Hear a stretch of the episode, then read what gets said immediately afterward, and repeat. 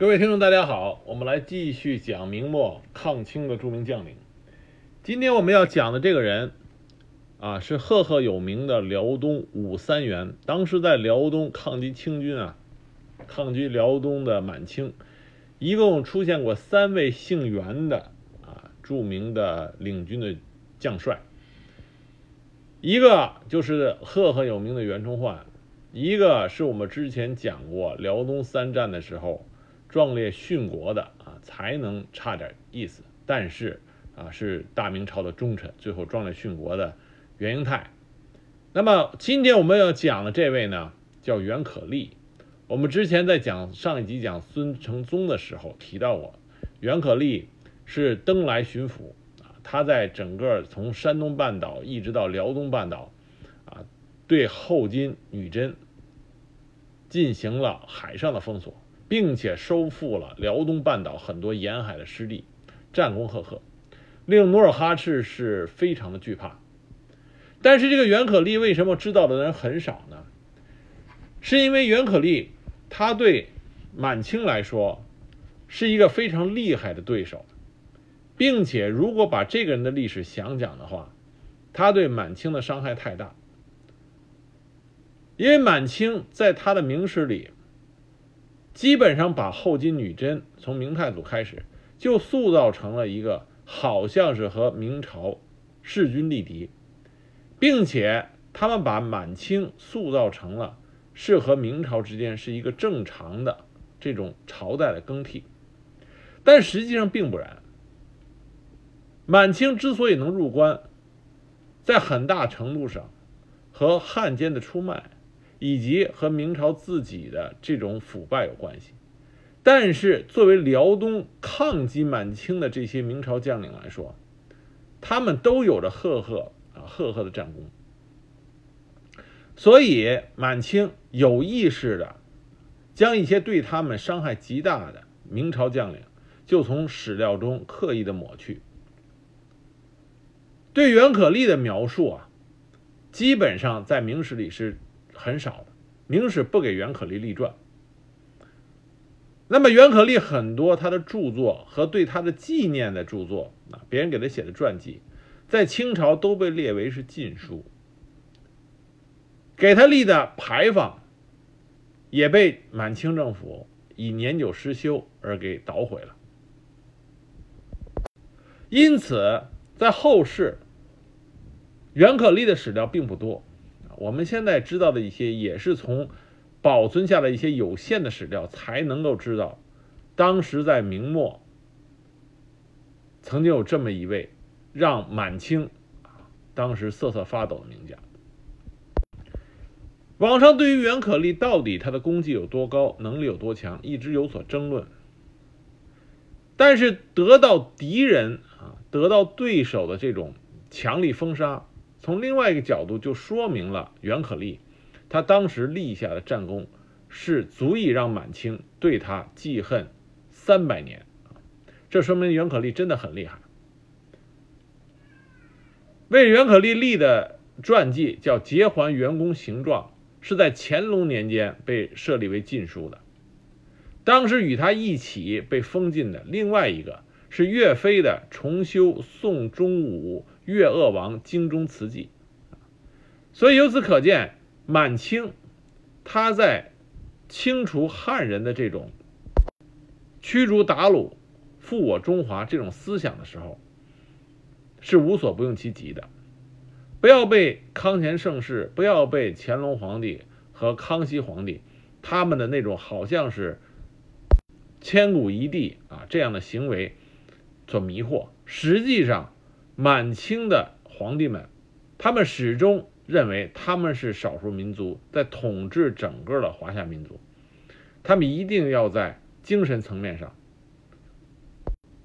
对汉人进行洗脑，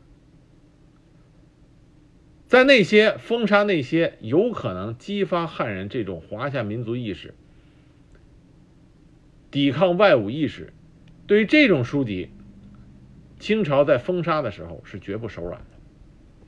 但是即使这么做，依然改变不了袁可立他的事迹被民间啊一直记记录着。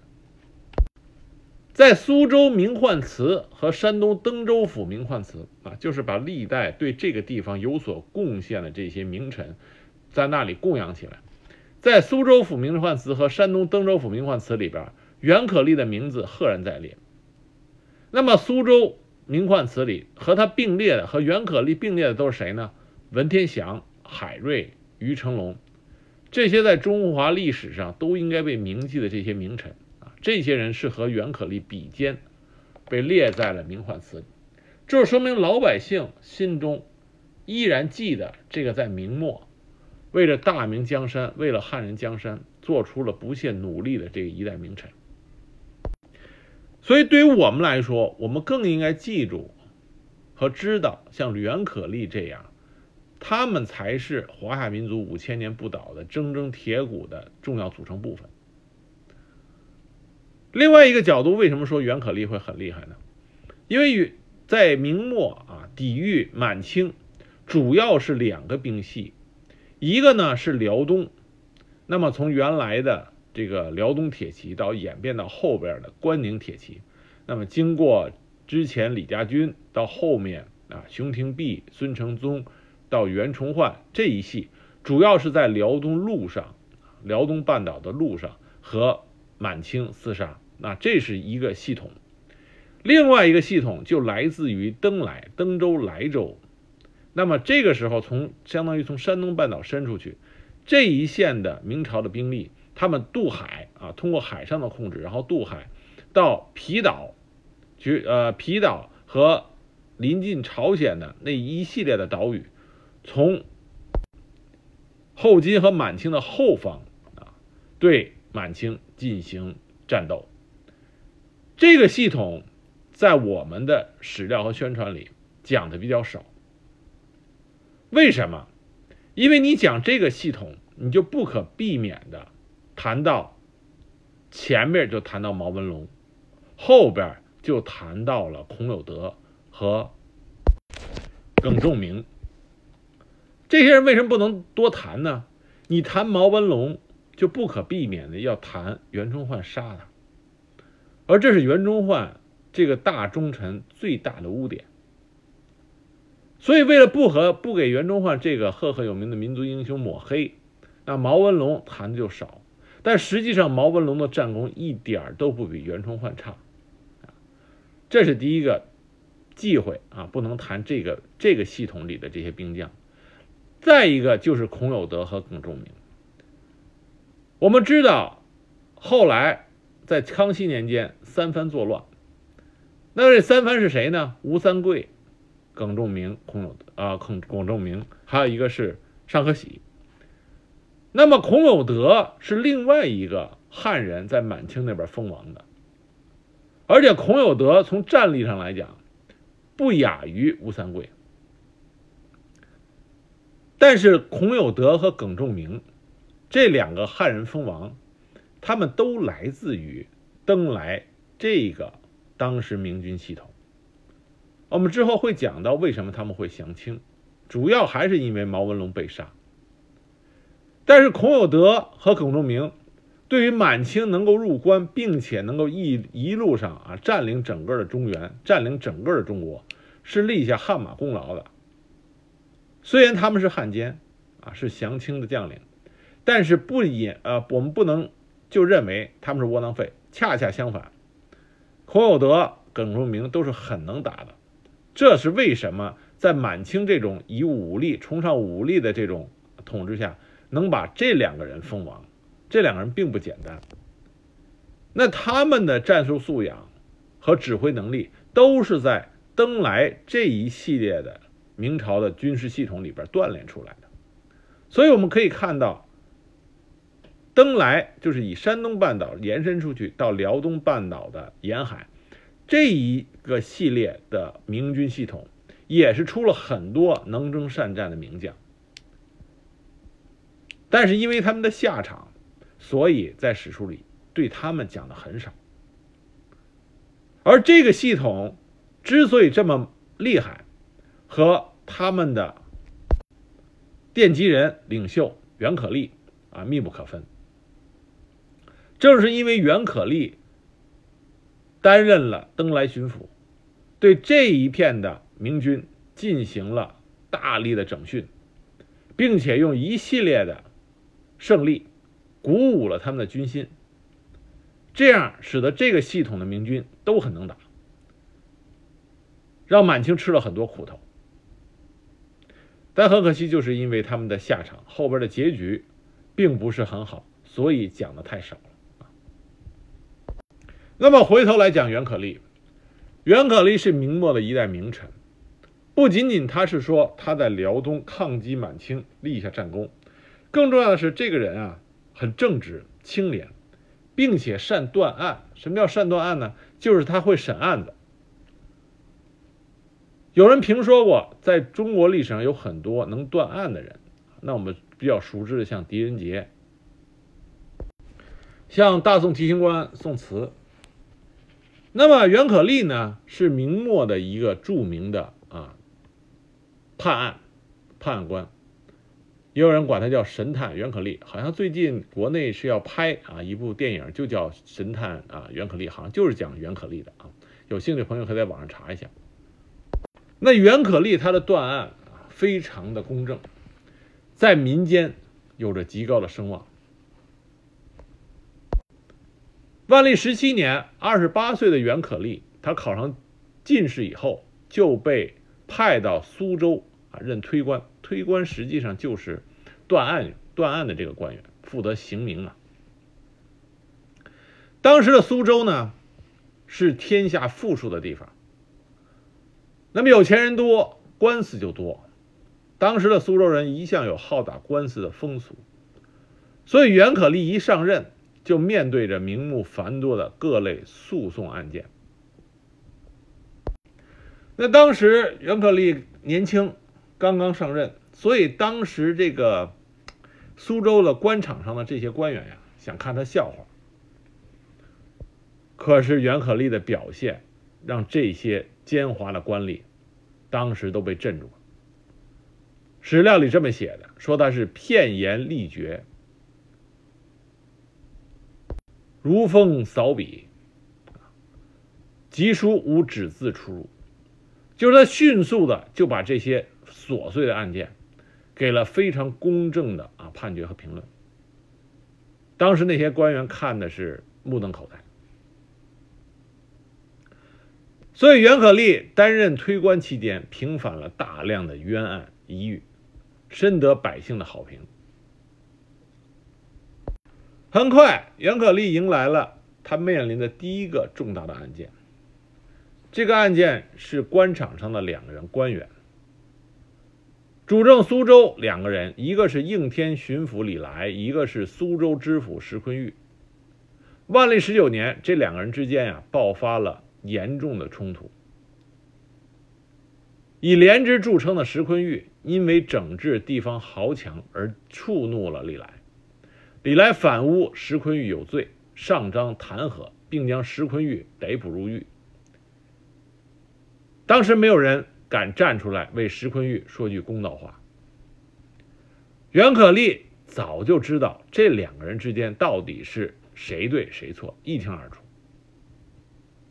所以袁可立呢就表示，我自认之，无奈何以上台故诬贤太守，啊，就是我来，你们谁都不敢断这个案子，我来断，我来说句公道话。所以他亲自担任主审官，依状按法为石坤玉洗雪冤狱。当时审理完毕之后啊，当着李来和众官的面，袁可立大声的宣读判词，忠诚愧甚。举平自仗，忠诚就是指李来。他说：“你就应该感觉到羞耻，做这种诬陷的勾当。”而且袁可立读法生毅力，当时大声宣读，并且非常严厉。所以李来在苏州官场丢尽了颜面，被迫呢自己请辞，就去职了。所以袁可立以七品的官阶斗翻了四品的啊这个。上级当时在苏州啊，老百姓中间对他的评价就很高，说我们这里终于有一个袁青天。袁可立不是也不是一个说一味的啊用强力手段对一切问题啊一清二白、非白即黑的这种判决，他也不是这样的。他根据现实的情况，公正严明的给案情里边涉及的各方势力都给予各方最后啊让各方都可以信服的判决。这最典型的例子。就是在当时浙江董氏家族案件，是万历二十二年发生的事情。那董氏家族的带头人董奋，他是礼部尚书兼翰林学士，仗着自己家属于高官，在浙江老家属于横行乡里，与他一样，在乌城当地啊，乌城老家。还有另外一个胡作非为的是担任国子监祭酒的范迎期。董范二人以及他们的家族，当时已经在当地激起了民愤，引起了官方重视。所以，浙江巡抚王汝训和巡按御史彭英参这两个人都是清正啊严严明的这种官吏，所以当时他们就想把这个董范二人逮捕法办。那彭迎参借着乌城上千百姓，在他寻访的时候上书控诉范迎期，他就把范迎期给拘捕了。拘捕之后呢，这个范迎期啊也是比较横，他觉得自己受了侮辱，就上吊自杀了。那他老婆不干了，就跑到朝廷去告御状。毕竟范迎期曾经担任过国子监祭酒。也算是朝廷重臣。万历皇帝听说这件事情以后，大为生气，觉得朝廷重臣告老还乡，怎么就变成了被抓起来还上吊自杀了？如果朝廷重臣能、朝廷大臣能够被如此凌辱的话，那么朝廷纲纪何在？所以万历皇帝就以此为由，非常生气，就把彭英参和张英茂。关入了锦衣卫的诏狱，把王汝贞呢革职查办，并且要追究吏部督察院任用非人的失察之责。那这一个牵连就很很大了，包括像吏部尚书、都御史等等被牵连了一批人。那这个案子到底怎么审？很多人都是唯恐避之不及，因为两边一边是民怨极大，一边又是董氏家族势力也是盘根错节。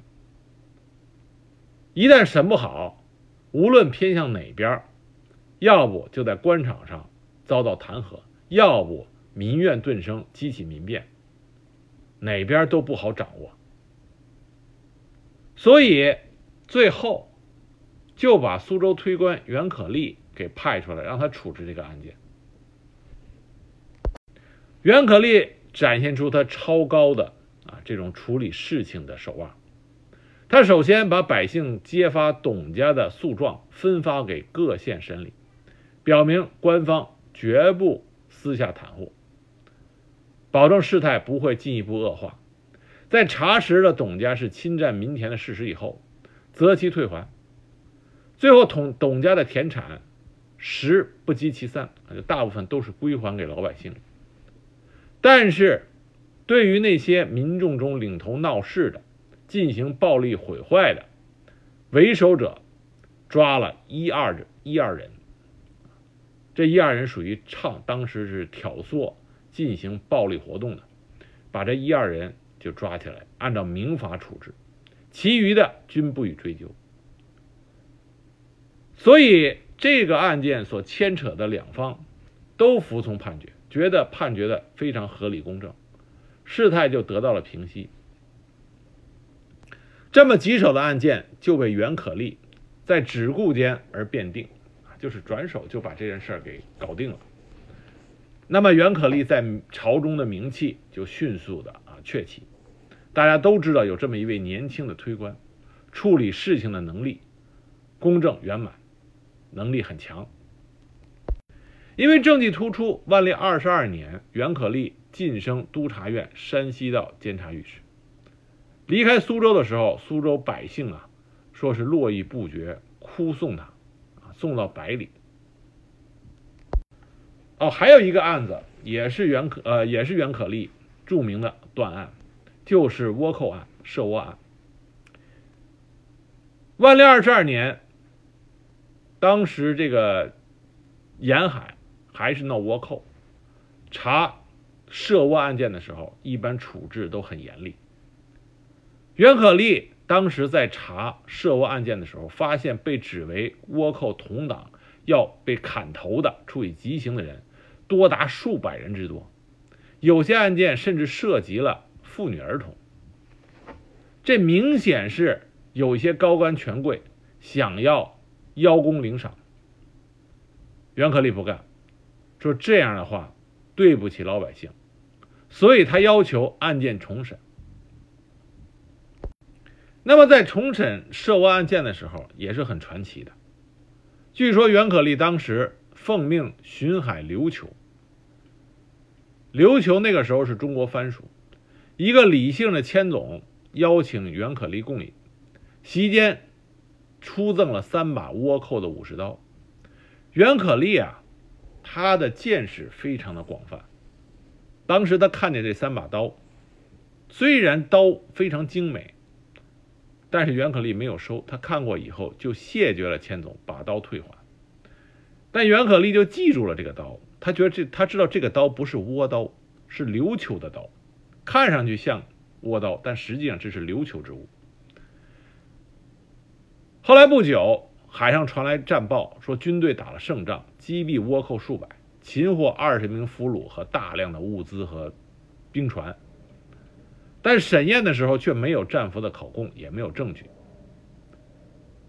军方急于报功，要求草草结案，就把俘获的犯人处死。巡案觉得这里边有疑点，就把这个案子交给了推官袁可立查办。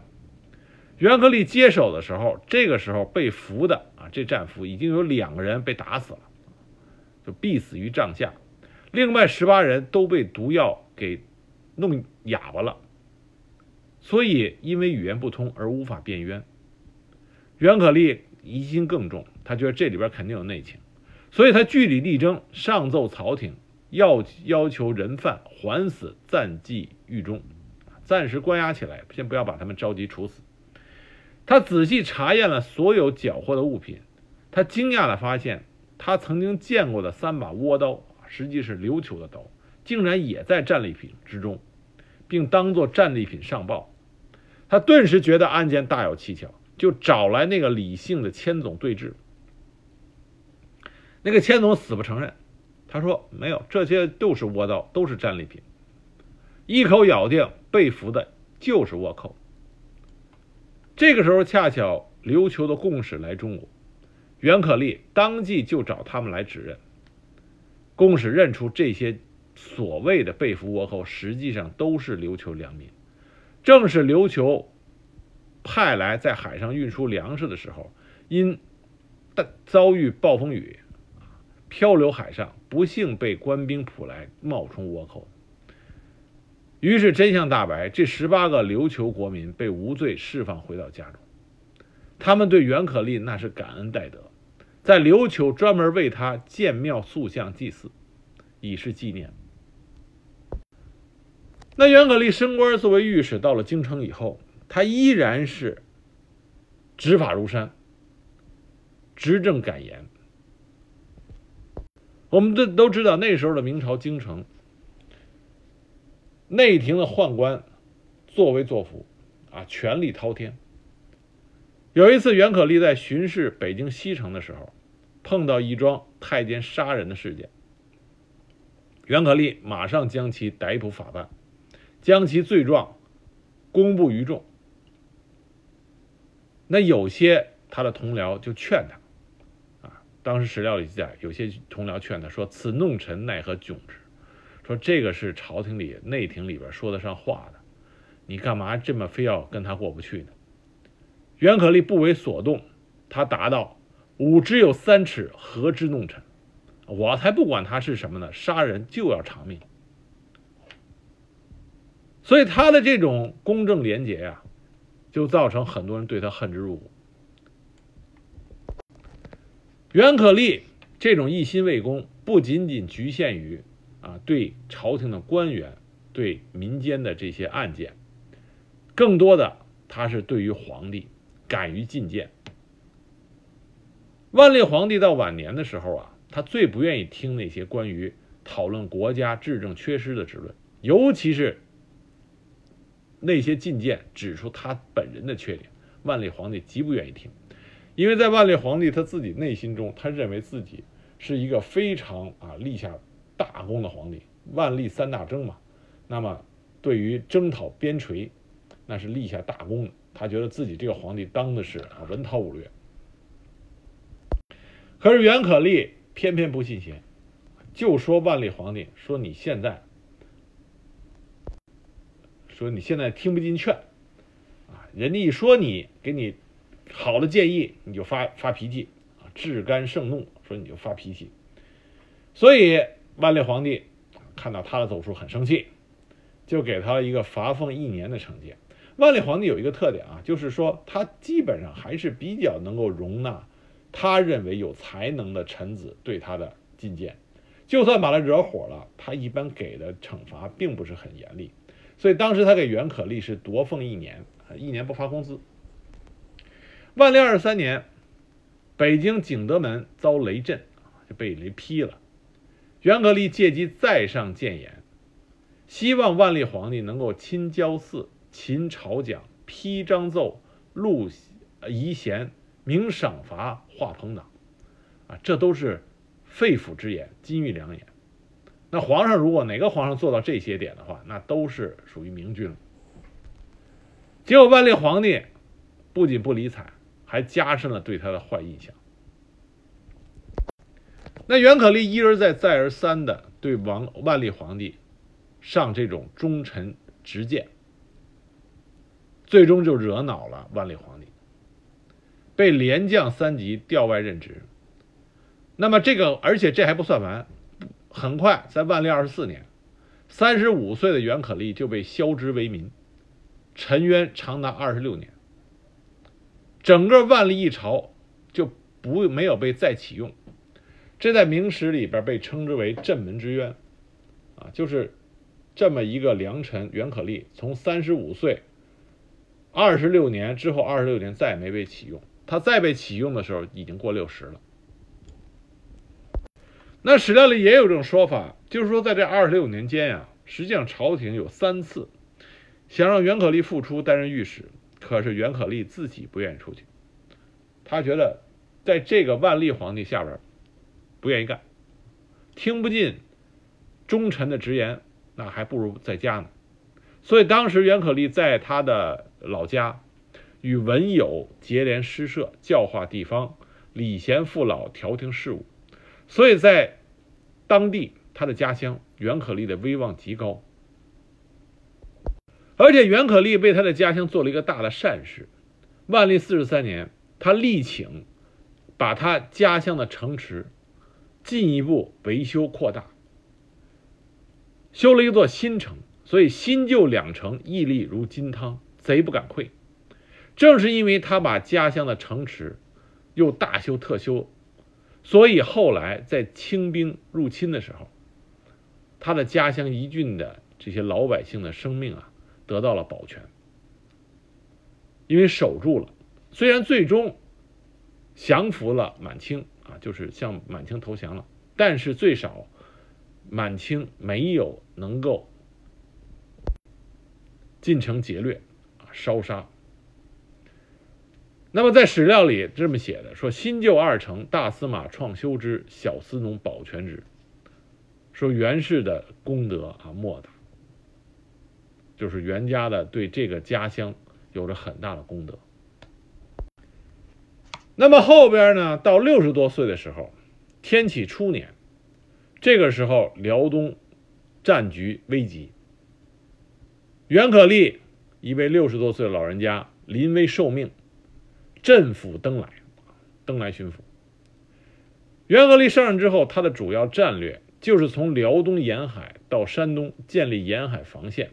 配合孙承宗，他在陆路的防线形成相互为犄角，困守努尔哈赤。在练兵上，袁可立用戚继光的水军先袭陆战之法，建造并且修葺了战船四千艘，组成了一支五万余人的水师陆战军队。啊，这可以说袁可立开创性的建立了当时东亚最先进的海军陆战队。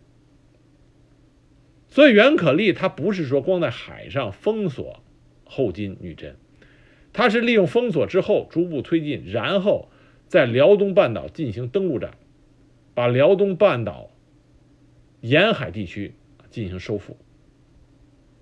他一共收复了辽南三卫以及海岛疆土千余里，后金四卫以空其三啊，沿海四卫三个三卫都已经守不住了。沿海四百余里之地，奴尽弃之而不敢拒，他就放弃了沿海四百余里都放弃了。那袁可立在他上任之后，他就重用了毛文龙，因为毛文龙这员战将的的确确是非常有能力的啊，他重用了毛文龙。袁可立还专门上书朝廷为毛文龙要军饷啊，要粮饷。另外，在袁可立手下还有一员大将。叫沈有容，沈有容也是在登莱这个战线上非常能打的将领，他的战功不亚于毛文龙。啊，另外还有一员将领叫张盘，这三员是袁可立手下三员大将。那么毛文龙年纪比较轻，沈有容那个时候也是属于老将军了。袁可立上任之后，整顿军队，完成军备，完善军备。那么在天启三年三月。至天启三年十月，七个月之之间，七个月时间，袁可立对后金作战七次，七战七捷。这都是为什么满清不愿意提到袁可立的原因。这七战是哪七战呢？第一战，旅顺，收复广路、平山等岛。天启三年三月。袁可立亲自从他训练的水师中挑选精兵三千六百人，让沈有荣率先于旅顺登陆，然后又命令副将李庆忠率领数千的辽东精兵相机攻取广路、平山等岛，打通跟毛文龙的海上通道。他又命令毛文龙从东江出兵，与沈有荣联合，希望能够攻取固榆关。虽然这第一仗啊，这出战没有能够攻取。固榆关，但是已经让后金感觉到啊这个应战的吃力，因为沈有荣和毛文龙这两员战将，那么从两侧对后金的部队进行攻击，后金的部队吃紧。第二战是战于旅顺的南四卫，这是在天启三年六月初四，袁可立命令沈有荣起兵。自黄城岛演习旅顺南四卫，策应于南；毛文龙自皮岛演习镇江九连城，抄袭于北。啊，又一次是两边夹击。袁可立在战略战术这个战役安排上，他是非常的会用兵，知道从两侧进行同时攻击，这样让后金的部队疲于奔命。同时，他又命令朱家龙从千家庄出袭，王府从凤凰城进军。此战在沈有荣的有力配合下，毛文龙兵分两路，一路一举收复了荆州和旅顺，另一路八千步骑大军在毛文龙亲自率领下，沿镇江、汤站一线反复绞杀后金军。此战毛文龙战功卓著，斩获颇丰。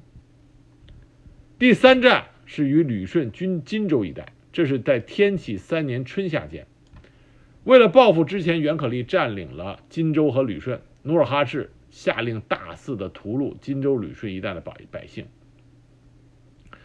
那么后军后金的大兵呢，大军呢就造成刚刚收复的金州和旅顺，这个时候又被夺去。为了救民于水火，袁可立命令所练水师全部出动，并且联合沿海各岛守兵出击，同时命令毛文龙出击后金的后方以牵制。这一战，袁可立军成功解救了大量的百姓。这些百姓中的青壮年极力要求参军恢复故土，袁可立择其优者编入军队。第四战是再次收复荆州和旅顺。天启三年七月初二，张盘率领军队和之前从解救百姓中选出的精锐，一举又一次攻下荆州，乘胜收复了要塞旅顺、旅顺、望海堡和红嘴堡等战略要地，使辽南的数百里土地重新归于明朝。第五战是用火攻大败了后金军。当时秋收之后，当年秋收之后，驻扎在富州的后金军队四处抢粮。并且劫掠百姓，袁可立当时就给沈有容写信，授以火攻之计。那沈有容依计行事，九月间乘风纵火，将后金军队两个月储存的军粮粮食毁之一空。那么沈可立呢？袁袁可立呢？袁可立当时料敌先机，他认为遭此啊这火攻。惨败之后，后金的部队一定会大举报复，于是袁可立就已经筹备好了伏击。所以紧接着第六战，就是在十月、九月烧的放的火，十月初，后金部队果然是两路大出，希望攻取荆州、旅顺，来对袁可立进行报复。袁可立发动民众，以自己的精锐部队和民众相互配合，全线出击。打了后金一个漂亮的伏击战，两路敌军都几乎是全军覆没。第七战是袁可立命令大将张盘率领明军于荆州城设伏。那么再次袭来的后金兵以为明军惧怕自己势大势大而撤退，就大摇大摆的进入荆州，结果被张盘迎头痛击，后金部队顿时大乱。在溃退的过程中，张盘趁机追击，接连收复了重镇富州和永宁。当时后金部队器械、枪炮都是丢弃而跑而逃。当时值此大胜，明朝也相庆。史料里说的是设镇以来，自未有此节也。啊，就是在设立了登莱这个对付后金女女真的这个。系统以后以来，没有过如此的大胜，所以军心大振，朝野一片欢腾。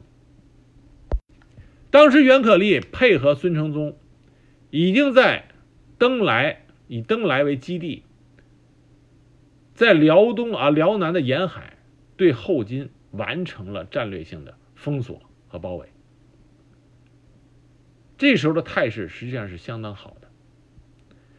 那么袁可立还有一个大功，就是策反努尔哈赤的侄女婿。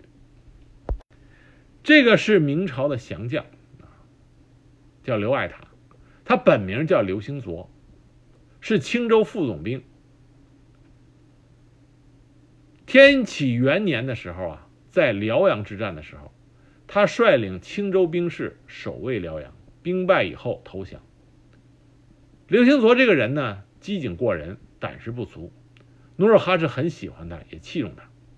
为了笼络他，就搞联姻的手段，将侄女嫁给了他，封他为世袭总兵，管辖富州。所以这刘兴佐就是后金的额驸，他改名叫刘爱塔，这名够俗的，叫刘爱塔。但是刘爱塔本人呢，并没有真心的彻底顺服啊满清后金。所以在袁可立巡抚登来之后，辽在辽南沿海连战连捷，相继夺回了一系列的城池。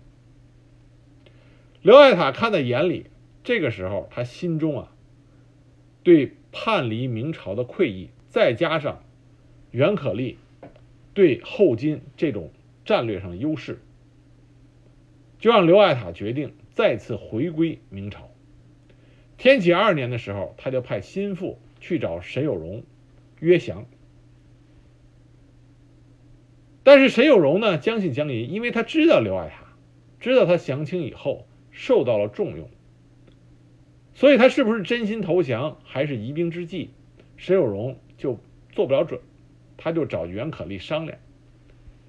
袁可立认为，刘爱塔他反复无常，但是这是一个很好的战略良机。如果这是真的叛国投降，啊，就是叛离后金，回归明朝，那么这将是对后金的一次重大打击。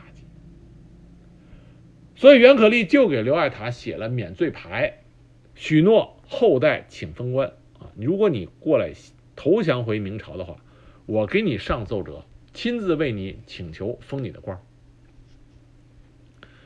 那么刘爱塔也就是刘兴佐啊，他决定七月起事。袁可立得到消息以后，命令沈有容和毛文龙把兵力布置停当，和刘兴佐约定好日子夺回富州。结果没想到刘兴佐与他当时富州的另外一个守保的中军两个人不和，就被那个人告发了，说他是要叛离后金，归附明朝。那么这刘兴佐也很厉害，在后金的审讯中，他一口否认，说我就是被他诬告的，因为他是努尔哈赤的侄女婿，没人敢对他怎么样。于是诬告他的那个叫王炳的人就被处死了。但是为了威慑刘兴佐，让他不要有异心，他的弟弟刘兴仁也被一同的杀了，而刘兴佐本人也被软禁在了辽阳。但这刘兴佐他很厉害，他找到一个机会，灌醉了一个长得跟他很像的金兵，然后点了一把火，把这个金兵啊灌醉以后放在那儿烧死了。那么努尔哈赤就以为他是畏罪自焚了，却不知道真正的刘兴佐已经趁乱跑回了明朝那边。当他知道刘兴佐还在世，并且已经归附明朝的时候，努尔哈赤非常生气，把和他一切与跟他有关的明朝的降将一律都下狱了。那刘兴佐回到明朝以后，就帮助袁可立收复了富州周边大概有四百里的丧失之地。那刘兴佐归附明朝之后啊，很快袁可立就走了啊。我们会说袁可立为什么会离职。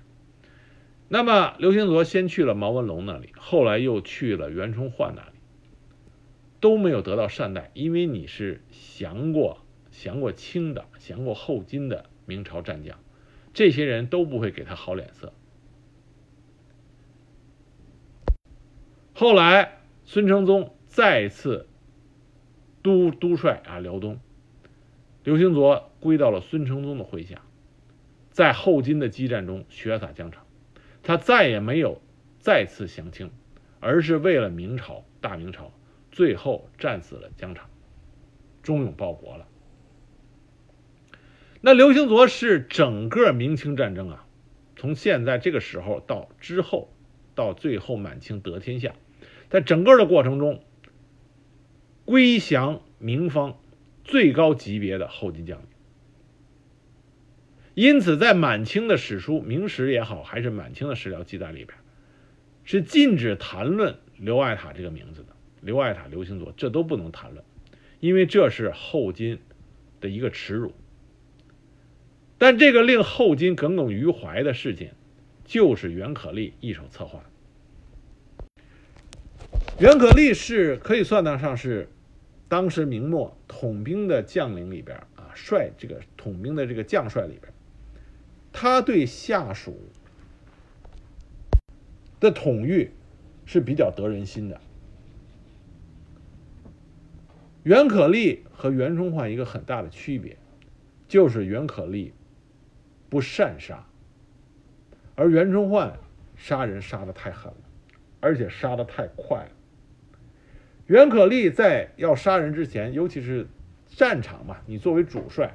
你是可以啊，可以在不上奏的情况下有先斩之权，但是因为袁可立他本人是出身于推官，那我们之前提到袁可立他在断案上是非常公正严明的，他把这个风格也再带到了他领兵在战场上的时候。举一个例子，当时他的辖下有一个将领叫做管大藩。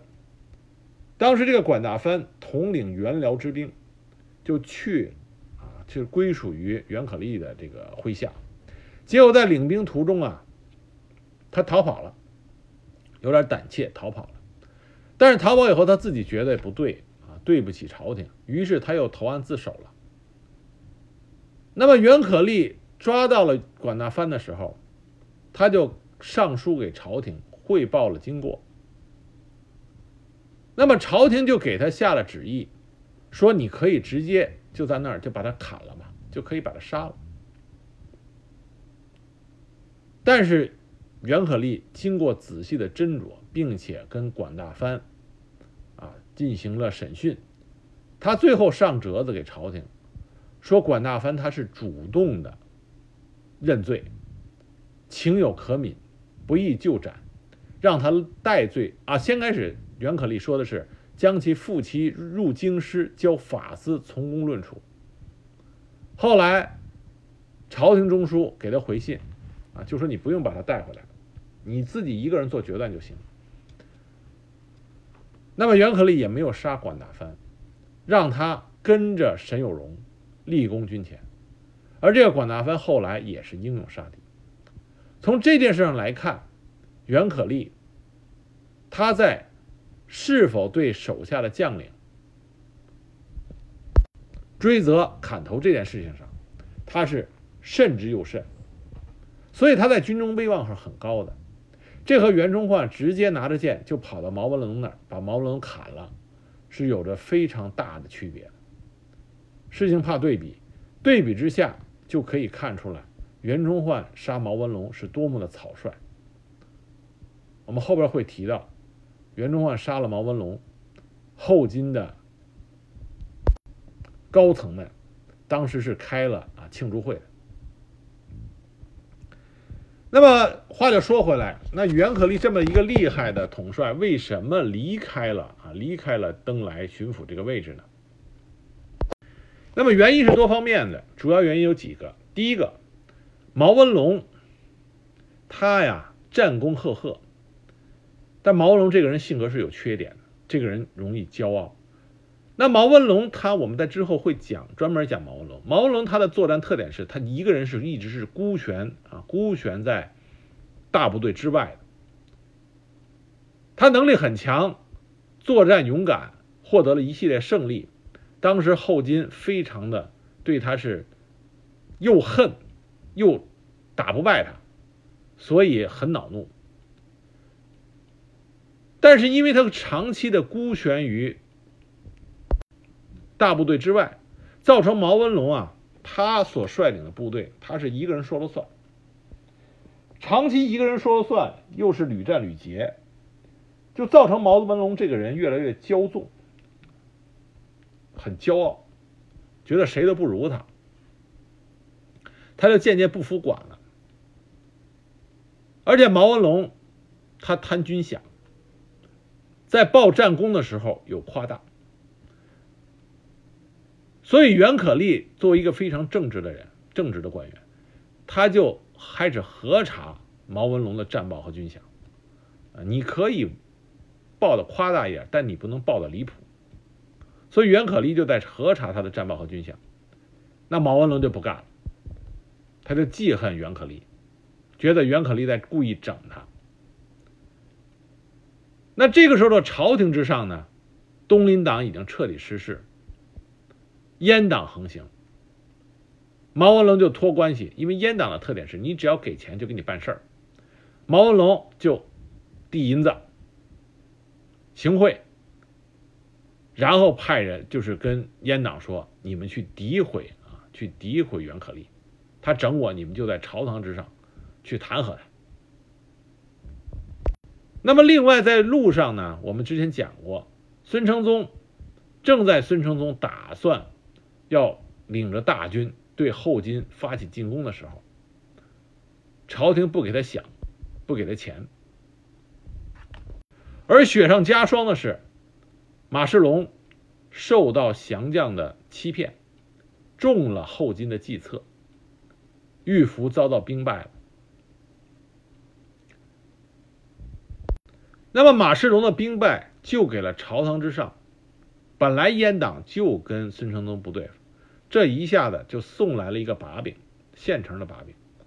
那朝堂之上就对孙承宗还有袁可立进行了大规模的弹劾。当时袁可立没有办法，七次上奏折请求辞官，自领罪责，要求辞官。最终，天启皇帝准了他的奏。袁可立就这样离开了对抗后金的最前线。那袁可立一旦离开这个位置以后，他带来的后续的恶果是非常明显。什么恶果呢？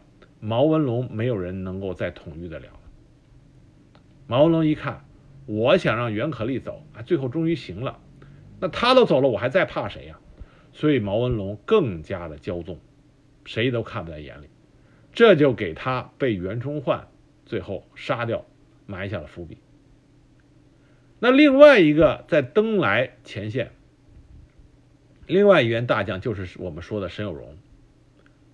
沈有容的战功一点都不比毛文龙差，他的指挥能力和军事能力也和毛文龙不相上下。假如沈有荣能够留在登莱前线的话，那么情况又不会跟后来又不会一样。但是第一个，沈有荣岁数也大了；第二个，他跟袁可立之间的关系是非常好的，跟袁可立的关系好，就和毛文龙不对付，两个人矛盾非常深。那袁可立去职之后，沈有容。在和毛文龙之间的斗争中啊，就越来越力不从心了。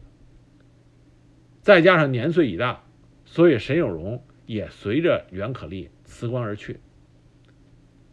这样登来的防务就跟以前大大的不如。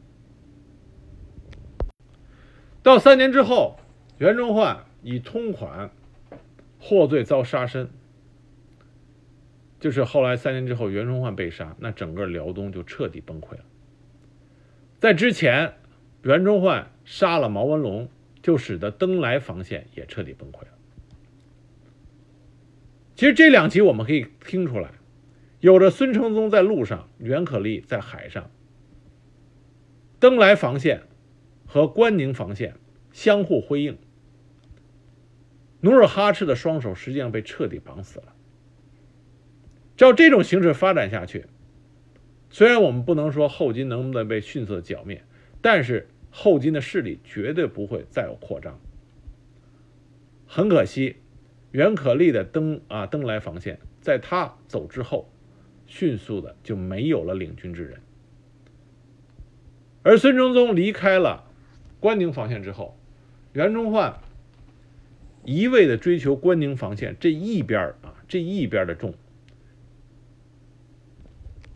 忽略了关宁防线和登莱防线是要并重的，啊，袁崇焕他忽略了这一点，这是为什么他敢于去把毛文龙杀了？他并不是看重登莱防线的重要性。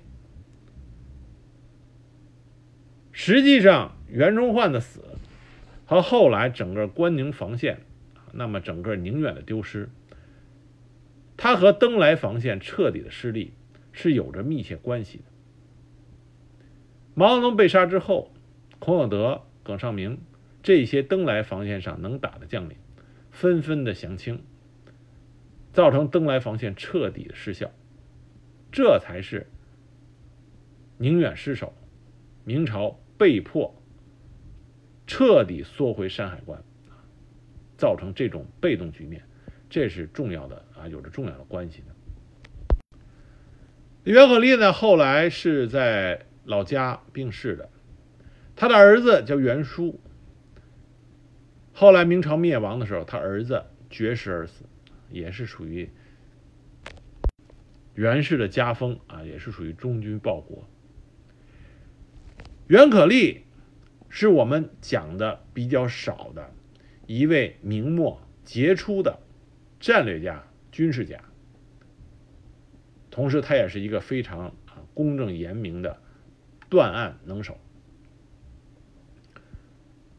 如果孙承宗和袁可立两个人能够得到信任，一个人在登莱防线，一个人在关宁防线，待的时间再久一点，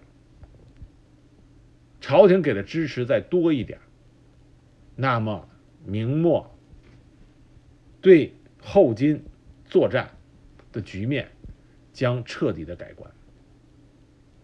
孙承宗、袁可立，他们从他们的军事指挥、战略眼光以及为帅的做法。人格各方面，我觉得是强于袁崇焕的。袁崇焕是因为他的结局过于的悲情，他是一个悲情英雄，所以才会被大书特书。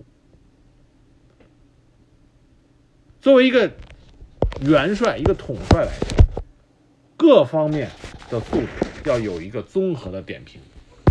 在这点上来说，袁可立和孙承宗。综合素质上，要胜于袁崇焕。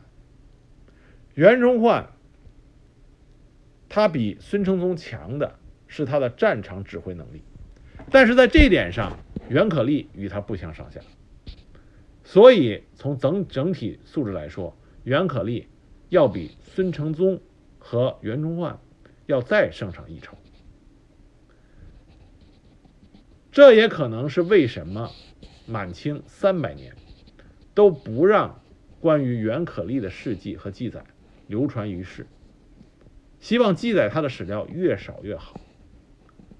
因为在满清的心里，袁可立才是让他们真正害怕的敌人和对手。那现在来说，我们要把袁可立这个为着汉人天下、为了大明王朝兢兢业业。呕心沥血，这样一位有才能、有能力的啊大明忠臣，我们应该把它记住，并且传颂下去。所以这集我们讲了登莱巡抚对抗后金一个重要的将领，明末的一个能臣啊袁可立。希望大家通过这一集能够了解这么一位名帅。